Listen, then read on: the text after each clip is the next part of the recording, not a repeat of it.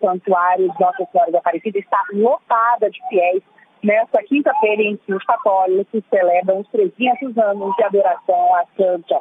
Segundo os administradores do santuário, a expectativa é de que 200 mil pessoas estejam aqui na cidade de Aparecida, no interior paulista. Esse número ainda não foi atualizado, mas é a expectativa um número maior do que o do ano passado, que chegou a 165 mil pessoas. Peregrinos e romeiros que conseguiram chegar para a missa solene que aconteceu pela manhã foram surpreendidos com um vídeo do Papa Francisco. Nesse vídeo, de sete minutos, o líder católico abençoou os, os fiéis e disse que está com saudades do Brasil. A adoração à Santa Católica começou em 1717, quando três pescadores encontraram a estátua de barro de 36 centímetros e 2,5 kg no rio Parnaíba, aqui em São Paulo.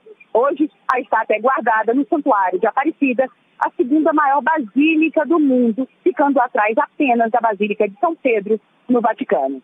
Da Rádio Nacional em São Paulo, Eliane Gonçalves.